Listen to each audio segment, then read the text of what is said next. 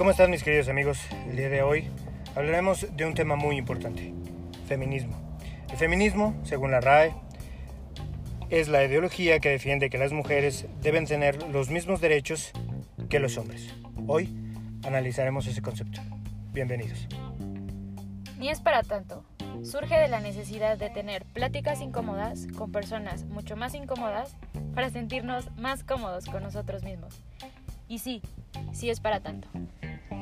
¿Cómo están mis queridos? Escuchas, es un placer para nosotros darles la bienvenida otro martes más de Ni es para tanto. Y es para mí un verdadero placer darle la bienvenida hoy a una mujer defensora de este tema.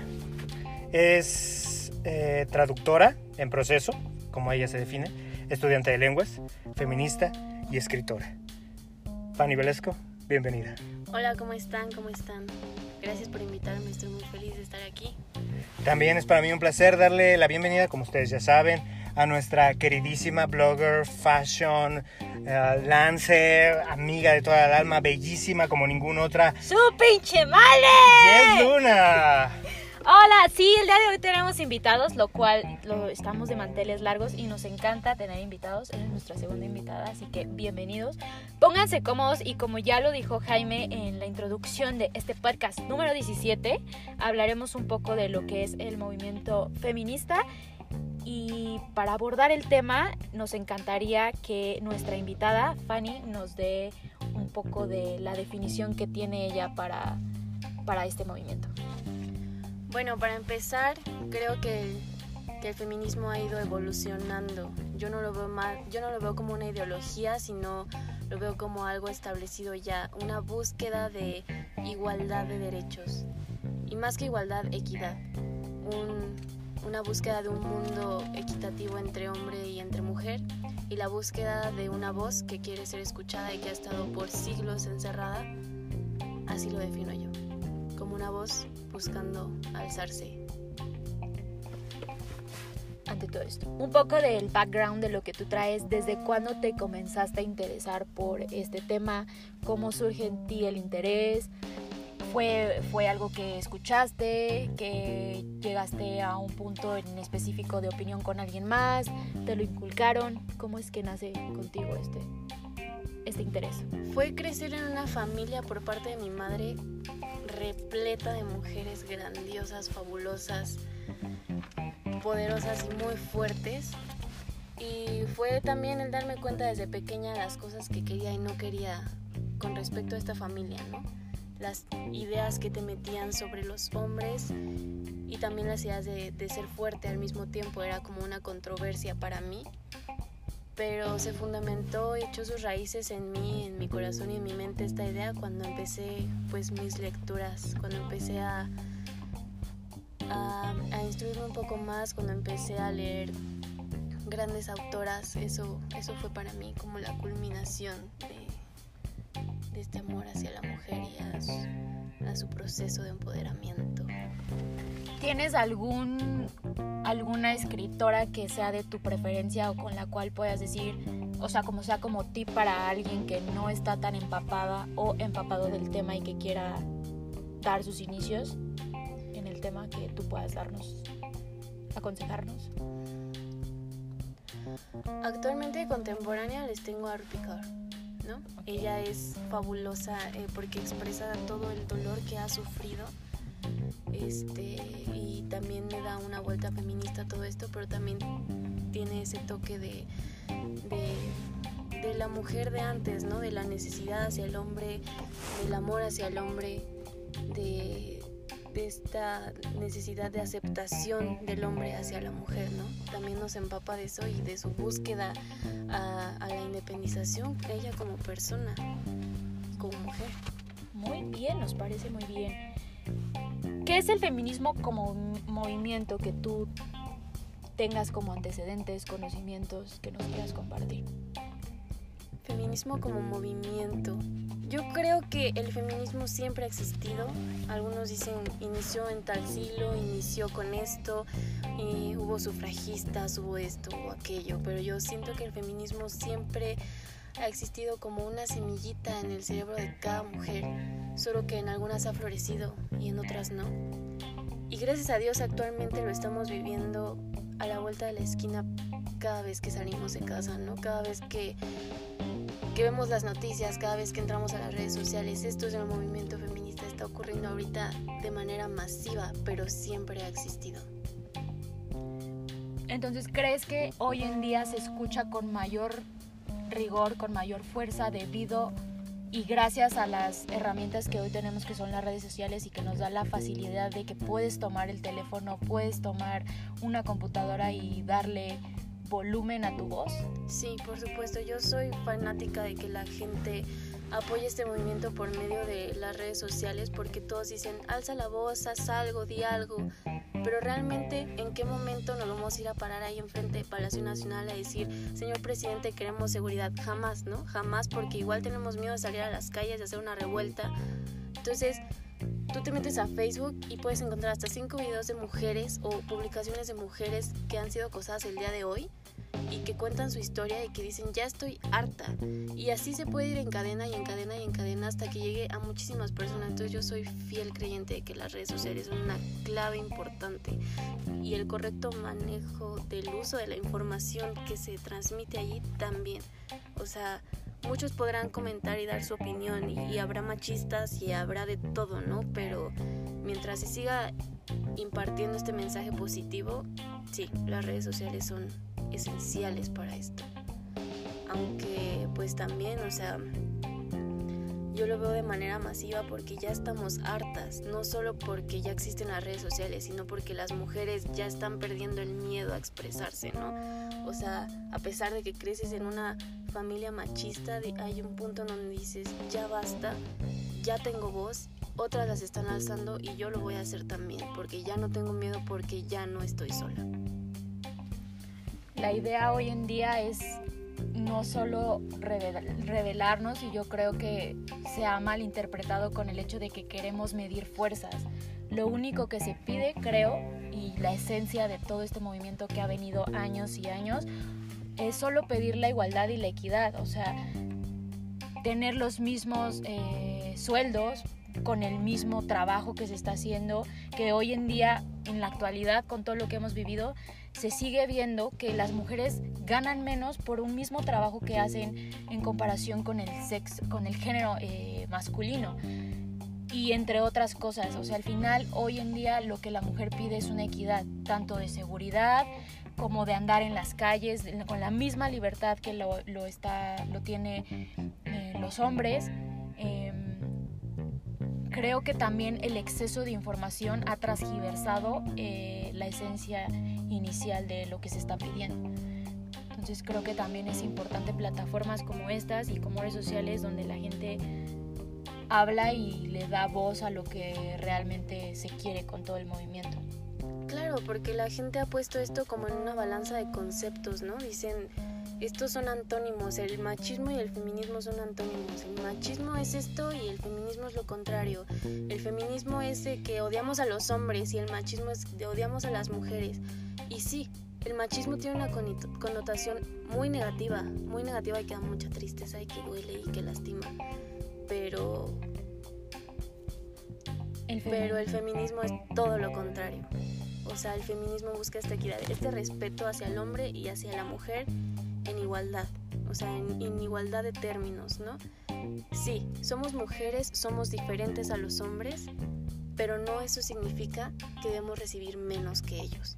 Sí, somos a lo mejor mejor en unas cosas y ellos son a lo mejor mejor en otras, pero también va a haber mujeres que son súper chingonas haciendo lo que los hombres son súper chingones haciendo y hombres que se pueden desarrollar en el empleo que una mujer también es súper chingona haciendo. Entonces sí es esta, esta búsqueda de equidad, esta búsqueda de equilibrar la balanza y es lo que muchas personas han, como tú dices, ya transversado a una manera de odio porque piensan que estamos en contra de los hombres, que los queremos bajar, que los queremos asesinar, que, que ya estamos hasta la madre de ellos o algo parecido.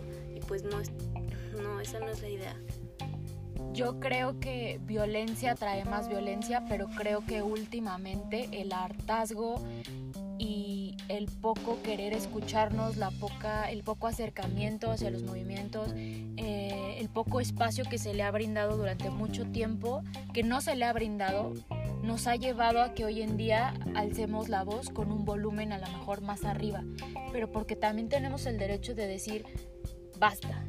Y creo que es hoy en día el por eso que estamos llegando a estas, a estas instancias lo, de, lo que va a pasar el 9 de marzo del paro nacional es un resultado de que no podemos más, que ya lo hemos buscado de mil maneras, lo han buscado otras instancias, el que se escuche, el que se les dé los espacios, pero hoy en día, más allá de darlos, están reduciendo aún más el apoyo, la ayuda y algo que es que pedimos la seguridad. Hoy en día si bien es cierto que venimos arrastrando desde hace mucho tiempo el tema de feminicidios, hoy en día es mucho más agravante el hecho de la poca respuesta de acción que hay por parte de las instituciones que se supone que nos tienen que proteger. Claro, o sea, es, es muy es muy triste ver en redes sociales cómo está reaccionando la gente, cómo las llaman feminazis, cómo las llaman delincuentes, cómo todo esto, pero una chica que es violada literalmente necesita ir a la fiscalía y presentar pruebas. Necesita presentar pruebas para que le crean que fue violada. Necesita someterse a un examen con un doctor para que el doctor pueda verificar que la chica fue violada. Y si la chica fue violada años atrás, no pueden hacer nada te hacen dar mil vueltas y te hacen recorrer a mil lugares. Entonces, ustedes de verdad, de verdad creen que nos están escuchando, pero no. Claro que no. Y eso es un hartazgo no solo nacional, es internacional.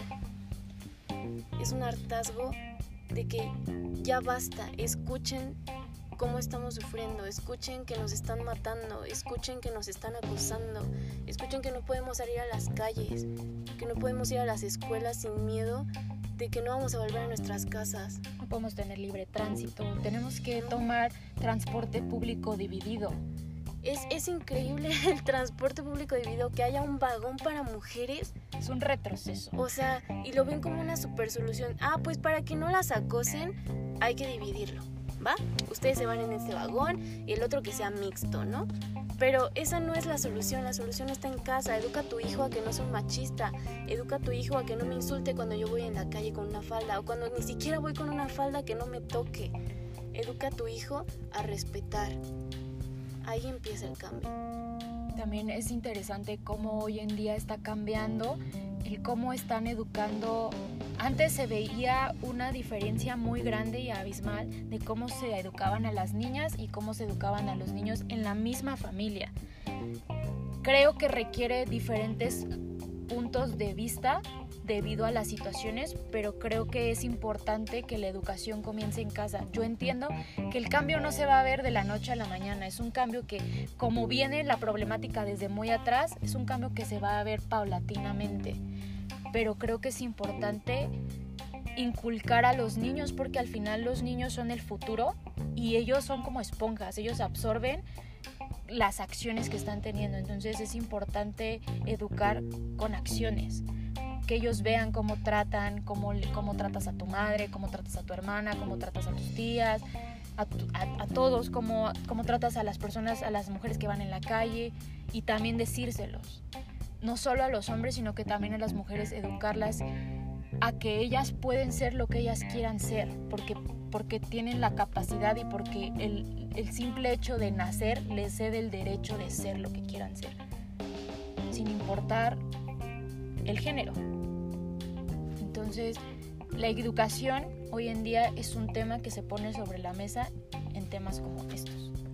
Sí, es difícil, ¿no? Porque, ok, tú quieres tener una familia, quieres educar a tu hija para que sea fuerte, para que no se deje, para que diga lo que siente siempre que lo sienta, pero hay un background atrás de todo eso, o sea, viene una familia, viene todo un árbol, ¿no? Entonces, tiene que convivir con los abuelos, que a lo mejor los abuelos tienen otras ideas, tiene que convivir con los primos, tiene que convivir con las primas, con los tíos, con las tías. Entonces, con la sociedad en la escuela le van a enseñar que los niños son de azul y las niñas son de rosa, que los niños van de este lado y que las niñas van de este lado, que las niñas tienen que hacer esto y los niños pueden hacer esto, que en la secundaria los niños tienen que tomar cursos de mecánica o de electricidad y las chicas se tienen que ir a cocina, ¿no? Cuando no es así, cuando podemos hacer ambas cosas, ambos sexos, porque somos totalmente capaces de hacerlo. Entonces sí, sí se empieza desde casa, pero también es un proceso bastante difícil. Creo que la palabra es reeducarnos. Sí. Y reeducarnos implica muchas cosas. Es como cuando reprogramas una computadora. Toma tiempo, pero... Pero es posible. Y empieza desde lo mínimo. Desde cómo le hablas, desde cómo, cómo se relaciona con sus compañeras o sus compañeros cuando se integran a la sociedad creo que es importante hablar. Son temas que se deberían de hablar en casa a la hora de la comida, en la noche, en la cena, en todo momento, porque ahí nace el verdadero cambio. Claro. ¿Cómo ves tú hoy en día el lugar que está ocupando la mujer, tanto a nivel profesional como a nivel político, como a nivel social? cuál es la fuerza que crees tú que está tomando hoy en día y el papel que, que la mujer quiere tomar de ahora en adelante. Tengo la gran fortuna de trabajar en un lugar donde la mayoría de las personas son mujeres y de estudiar en un lugar donde casi el 80-90% de la población estudiantil es mujer. Y es increíble, ¿no? La, la, la fuerza, la unión, el trabajo día a día. Estoy impactada de la capacidad de liderazgo que puede generar una mujer y que no se le ha permitido en cualquier nivel de alto rango, ¿no?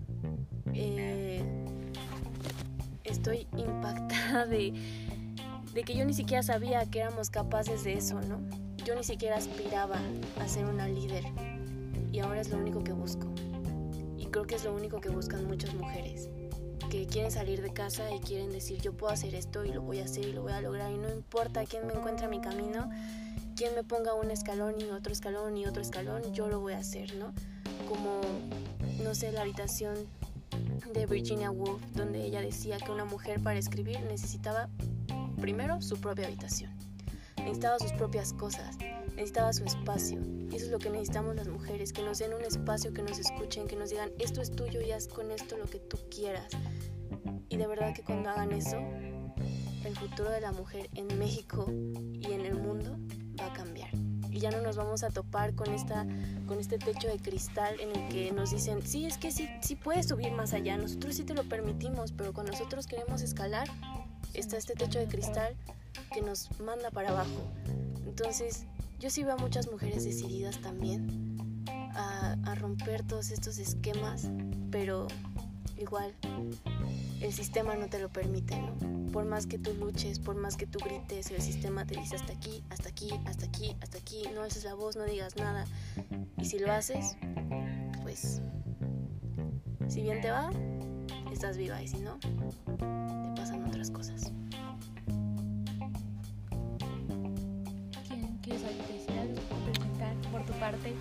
es difícil como hombre obviamente dar una opinión porque una, no vives la realidad que vive una mujer.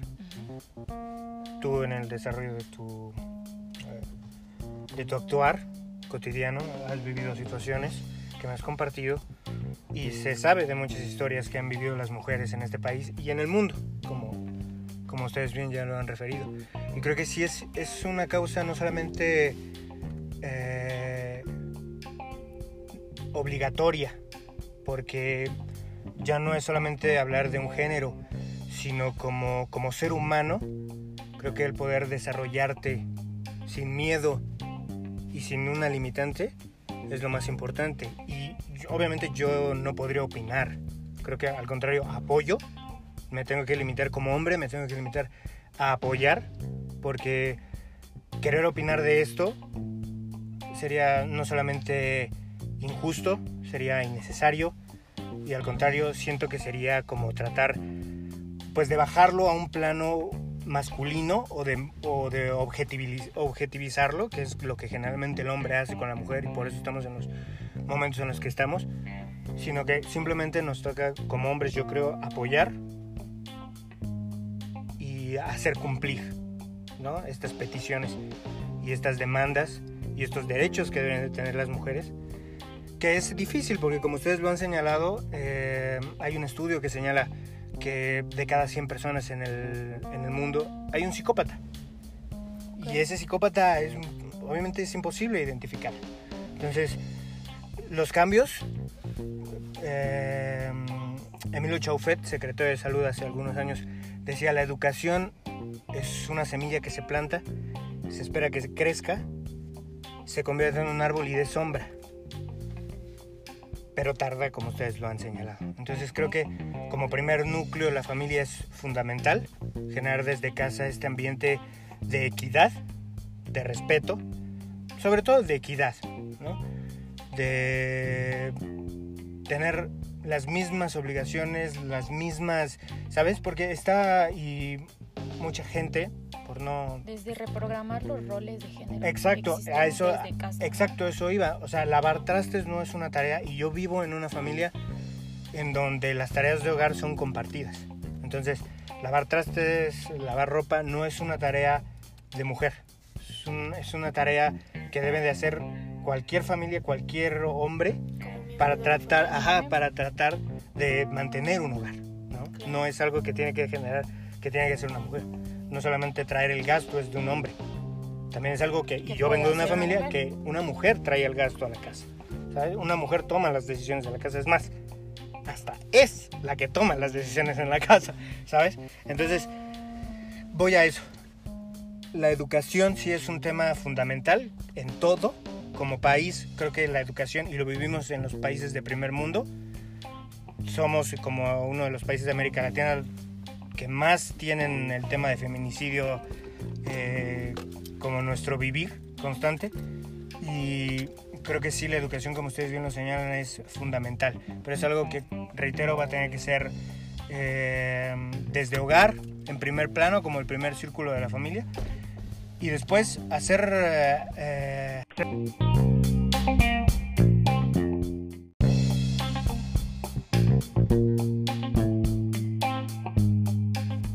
Hostia, joder, tío, que se ha cortado.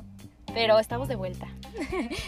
estamos de vuelta, gracias Está- a Dios. Jaime nos estaba dando su punto de vista en cuanto a este tema en la parte de educación. Sí, estábamos con educación, el licenciado Chaufet, semilla, un árbol que da sombra.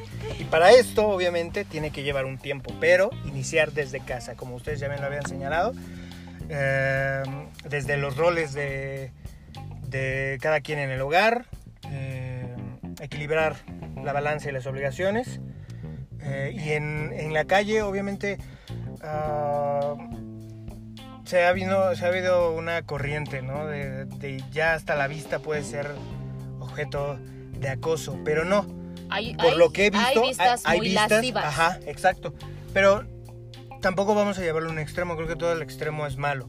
Sin lugar a dudas, hasta como hombre, el hecho de que de la forma y el modo es el que, el que pervierte el concepto, el actuar. Entonces yo creo que para bajarlo a un terreno de, de la calle, de vivir día a día, el simple hecho de vámonos con conceptos de antaño, no hagas aquello que no quieres que te hagan. O sea, no veas a una persona con un... No veas a una mujer como un objeto, como de... como sexual, ¿no? O sea, al final del día la vista es natural, pero para evitar ese tipo de cosas eh, se puede admirar, apreciar, pero no sexualizar como generalmente lo hacemos como hombre, porque creo que es uno de los temas que más eh, hieren las mujeres, ¿no? Y es horrible sentir que una mujer no puede desarrollarse porque la están viendo, porque le chiflan, porque... Creo que durante mucho tiempo, sobre todo en la educación de América, de países de América Latina, en específico México, que es donde nosotros radicamos y vivimos todos los días este tipo de situaciones, se ha romantizado durante mucho tiempo mm, el, el piropo. el piropo, el cómo tratar a las mujeres desde un punto y vuelvo a lo mismo, que el hombre se sienta con derechos a. Creo que es ahí donde se transgiversa y donde tu libertad termina cuando comienza la mía, Exacto. cuando estás transgrediendo mi espacio personal. O sea, no queremos irnos a los límites, a los extremos, pero creo que es entendible que hoy en día vivimos en tiempos tan difíciles porque son los tiempos a los que nos han llegado. Se han sentido con el derecho todo durante años sobre el cuerpo de una mujer Ujú. y es despreciable, como denigrante como sociedad y, re- y reto- retrógrada que hoy en día vivamos con eso, con la mesura de que una mujer se levanta y inclusive se para y antes de abrir su closet, que es algo básico, tiene que pensar todo el trayecto de su día porque no sabe si va a estar segura al caminar y no tiene la certeza de decir me quiero poner esa falda o ese pantalón. Hoy en día hasta con una burka este, se sienten con el derecho, o sea, no es posible que sigamos viviendo de esa manera. Y vuelvo a lo mismo, es un tema de equidad, de tener la misma igualdad de seguridad de salir a la calle, Claro. tan simple como eso. Claro, y el movimiento que hoy día estamos viendo que se va a vivir el próximo 8 y 9, eh, específicamente el 9 de marzo, es un movimiento que como hace tiempo lo- las personas de color vivieron y es un parteaguas, creo que estamos viviendo un parteaguas, porque de aquí tienen que venir reformas, tiene que venir otro Cambio. pensamiento, otra forma de educación y espero que se viva en México, ¿no? Que Eh. las instituciones realmente tengan un compromiso por nuestras mujeres, porque de una mujer venimos, a una mujer tenemos que, a las mujeres las tenemos que cuidar, proteger y apoyar, y más en este tipo de movimientos. Por eso se me hace eh, increíble, se me hace fundamental que estemos viviendo este tipo de cosas en este, en este momento.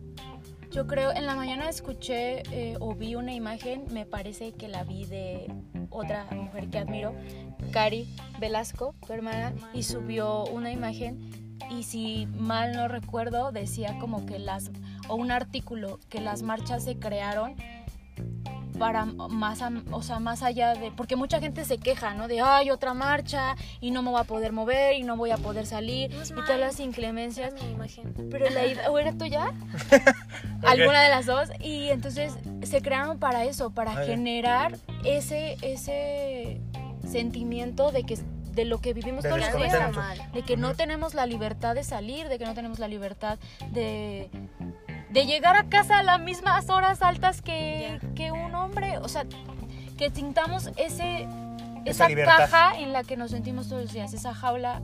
Esa es la idea también de las marchas y también de generar ese cambio de ser vistas, o sea, de decir algo no está bien y lo estamos diciendo y estamos alzando la voz y sobre todo hoy en día, porque durante mucho tiempo nos han dividido y nos han mantenido ocupadas con que tenemos que entre mujeres todo el tiempo rivalizarnos.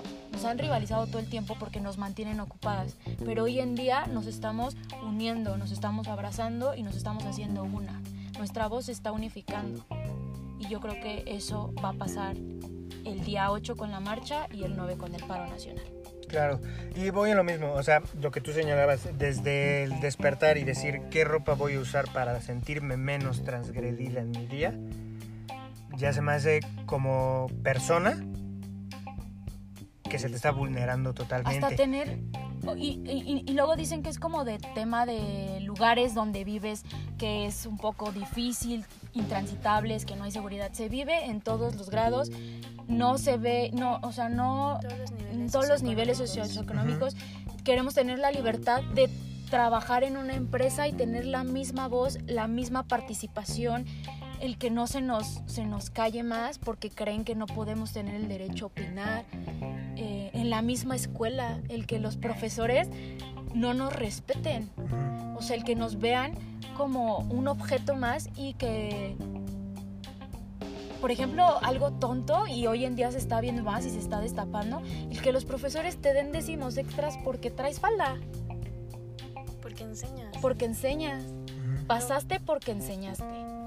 Algo que se está viendo en las universidades ahorita. UAM, Estado de México. Todas las agresiones de los profesores. Todas las divulgaciones.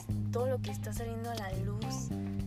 Y todavía se enojan los profesores de que los destituyen cuando hay videos de ellos acosando, agrediendo, cuando están las evidencias ahí todavía se enojan, todavía dicen, pues es que yo soy hombre y ustedes son mujercitas y la carne es débil. Y tenemos necesidades. Nosotras también las tenemos. Somos seres humanos al igual que ustedes. Entonces, obviamente no vamos a transgredir porque no estamos, estamos exigiendo un respeto, pero creo que también es recíproco. Claro. Sea, todo en esta vida es recíproco y creo que no hay esa reciprocidad en el trato igualitario hombre-mujer. ¿Sabes cuál siento que ha sido el problema como sociedad? Que nos estamos viendo justamente como ustedes lo dicen, como objeto, como, como que nos clasificamos, tú eres hombre, tú eres mujer, tú tienes esto, tú tienes aquello, y en lugar de eso creo que en este nuevo siglo que estamos viviendo tenemos que vernos más como lo que somos seres humanos, como seres humanos, ya no encasillarnos, sino como un todo y empujar parejo. Y también hoy en día estamos cambiando la definición de cómo nos concebimos como mujeres. O sea, podemos. Una mujer no se ve en específico como, como una sola definición. O sea, como sé una. El otro día vimos un video bastante fuerte y bastante claro de cómo nos han encasillado en cómo se ve una mujer. Y no, hoy en día la mujer se ve de diferentes formas. Se ve con falda, se ve con pantalón, se ve con botas, se ve con tacones. Si lo hablamos de una forma física y si nos vamos más adentro, hoy en día una mujer puede tomar el papel que quiera. Queremos eso, tener la libertad de sentirnos libres de hacer y de desarrollarnos en cualquiera, en cualquier nivel y en cualquier, con cualquier papel. Este, otro tema también hoy en día, hablamos también de las mujeres trans que se han vulnerado también mucho que es un tema que se puede tocar más adelante y con alguien que también pueda hablarnos del tema. Pero hoy en día, al final, la conclusión es que ser una mujer no es la casilla en la que nos han metido durante tantos años y eso también estamos pidiendo. Mm, hablando un poco de seguridad, que es el tema que nos acuña un poquito y nos llama mucho la atención, ¿en México crees que es importante hablar de políticas públicas? Por supuesto, por supuesto. Al final del día, el concepto de política es el actuar para mejorar el convivir de todos. Es el concepto básico de la política. Entonces, como política pública, es volvemos a lo mismo. O sea, el hecho de que se tome como feminicidio, lo veíamos hace rato, que tenga que tener una connotación sexual el homicidio para poderlo clasificar. Para tipificarlo. Como, para tipificarlo como feminicidio, ¿sabes? O sea, es, ya de por sí matar. eso nos hace duda, o sea, ¿a quién está protegiendo hoy en día la ley? Las leyes, sí. A a la mujer, bueno, no en específico a la mujer, sino al ser humano, a la víctima. O al delincuente. O al, delincuente. Claro. Entonces, como género sí es mucho más difícil demostrar que fuiste vulnerada, que fuiste transgredida, que... ¿Por qué? Pero mira, creo que va más allá. Si tu sociedad se basa en leyes penales para subsistir, creo que tienes una sociedad muy deteriorada y es la sociedad que tenemos hoy. Reformas que van, en lugar de atacar el fondo, van a atacar la forma y van a hacer penas más grandes. En lugar de 20 años, 40 años, 60 años. Y ese no es el transformo, porque lo único que haces es, en lugar de despresurizar las cárceles o de despresurizar el sistema penal, pues lo apabullas muchísimo más. Creo que va más, como ustedes bien lo señalaban, a un tema de educación. Social. Y lo preocupante obviamente es que, y es un tema muy difícil porque cómo puedes tú cambiar como sociedad el, concepto, ¿sabes? la idea de, que tenemos hoy día de cómo tratar a las mujeres cuando el machismo está arraigado desde hace 40, 50, 60 años como sociedad, desde las caricaturas. Ayer veía un programa que, se que mandaba caricaturas de unos pajaritos que se llamaban los machos. O sea, desde ahí, o sea, venimos desde ese contexto. Entonces, por eso señalaba, es como con los movimientos de la gente de color en Estados Unidos, que desde ahí, y todavía sigue siendo un tema que se ataca después de tantos años, es un tema que tiene que ir modificando poco a poco. y no es, ajá, no es un tema de un sexenio, no es un tema de dos sexenios atrás o de políticas de hace 10 años. Eh, va a ser políticas de hoy Por eso es importante este movimiento, porque después del 9 tenemos que ver qué es lo que va a pasar. Si va a haber reformas, si la educación va a cambiar en el país, eh, ¿sabes? Ese tipo de cosas. Yo, mi bandera siempre ha sido que la educación es la clave. Es muy difícil que las cosas cambien de aquí, si quieres, a 10 años. Es muy difícil que lo veamos. Va a ser algo que van a ver nuestros nietos, nuestros hijos realmente como el movimiento o como las mujeres realmente lo merecen. No quisieran ver, porque esto es algo que merecen, ¿sabes? Como política pública tiene que ser algo de hoy, pero que vamos a ver, como decía del árbol, dentro de 30 años, 20 años, realmente una sociedad, espero yo, pido a Dios que esto sea, que realmente respete, dignifique y dé su lugar a la mujer en una sociedad que lo exige a gritos y lo vamos a ver este 9 de marzo. ¿Qué queremos de los hombres que no tomen protagonismo? Por eso mismo decía, es difícil como hombre opinar. No puedes, es como decir un blanco opina sobre el tema de color. Al contrario, creo que como hombre tenemos que pedir disculpas y decir, perdóname, ¿qué puedo hacer por ti? ¿Sabes? ¿Qué puedo hacer por, por ti? ¿Cómo puedo apoyarte?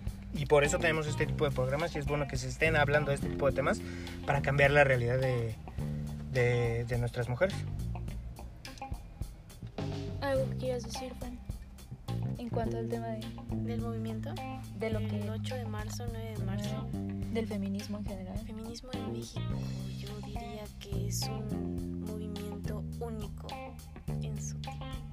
Único porque México es un país violento desde hace años, un país machista desde siempre, un país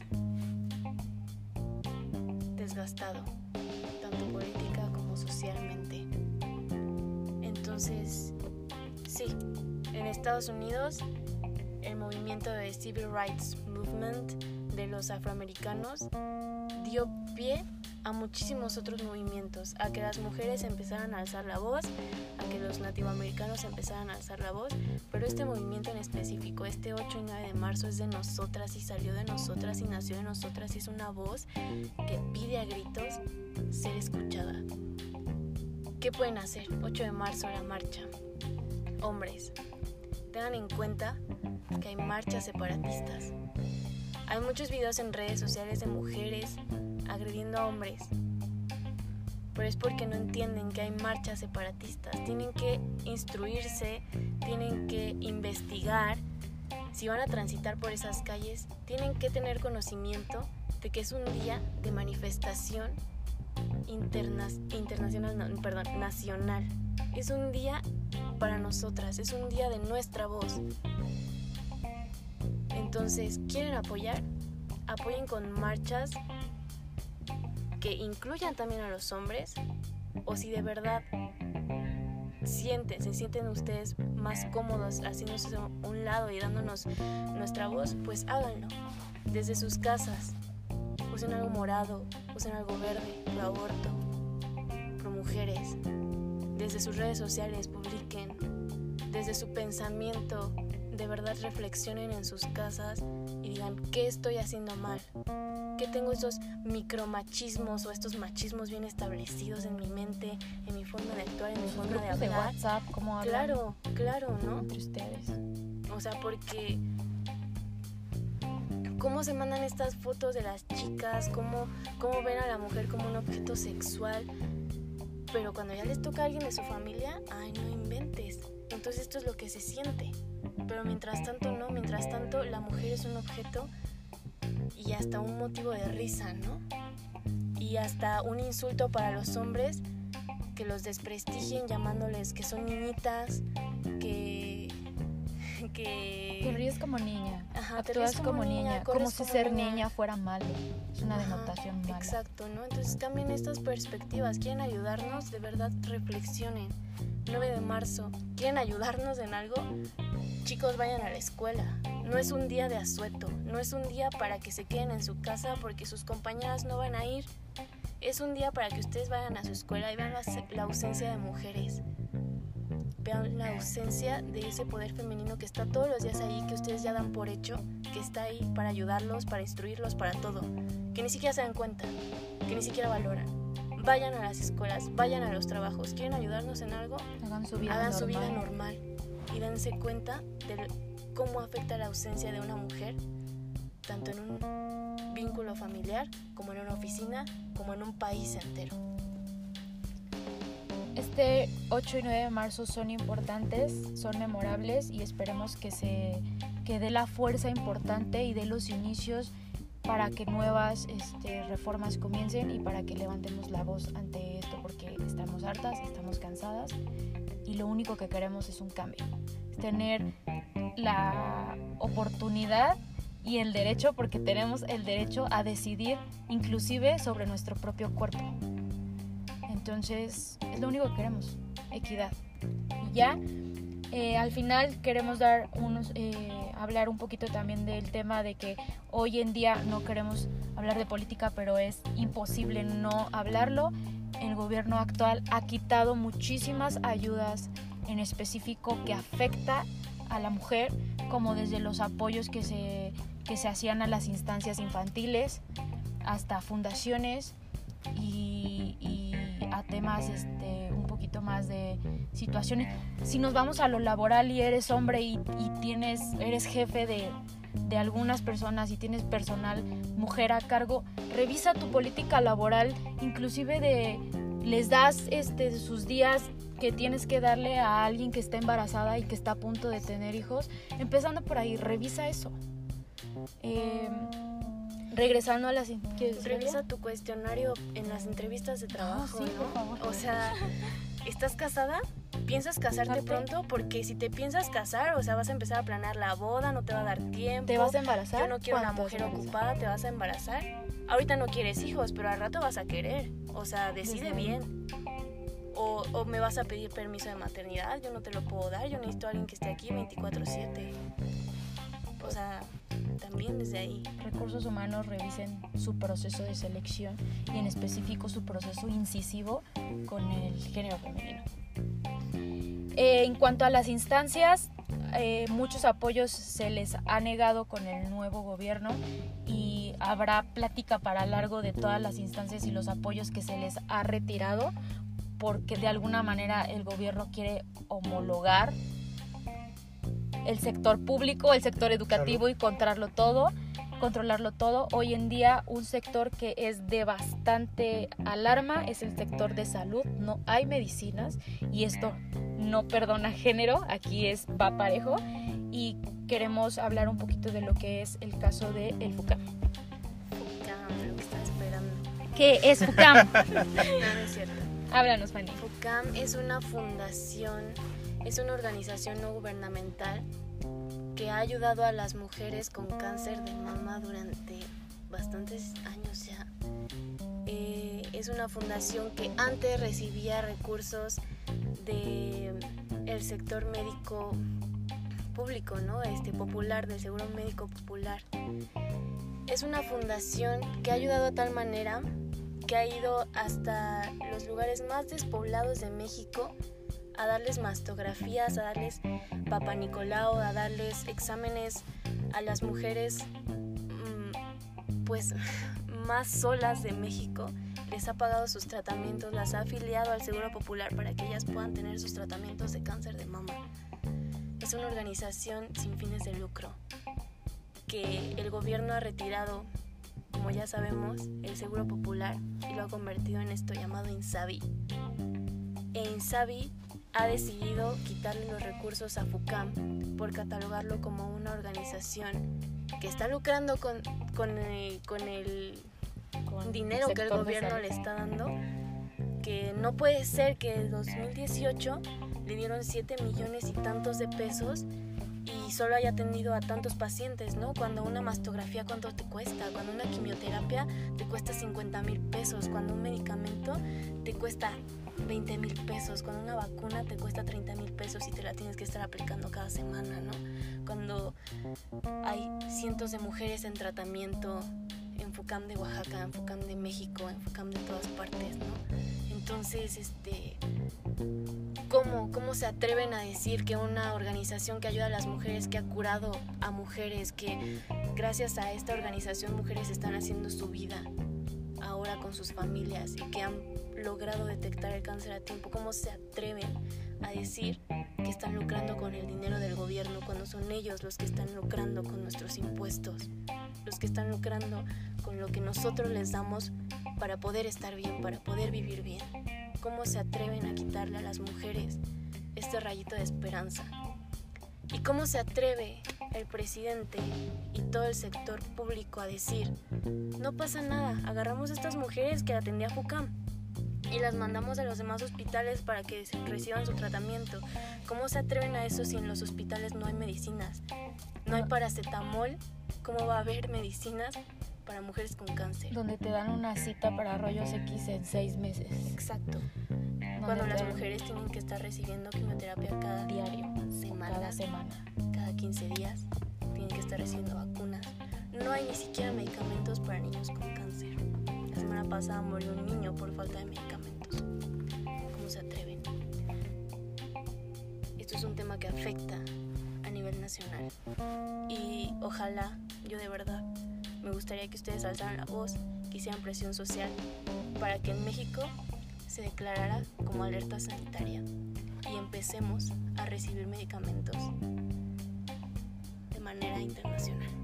Salud pública. Para que la UNICEF empiece a ver esto. La Comisión de Derechos Humanos ya declaró hoy que esto es una violación hacia los derechos. Ya declaró hoy que el gobierno tiene que responder por todas estas mujeres que está dejando en abandono. Entonces, esto no queda ahí.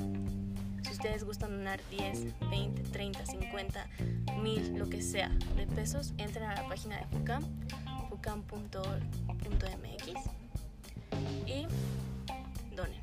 E infórmense.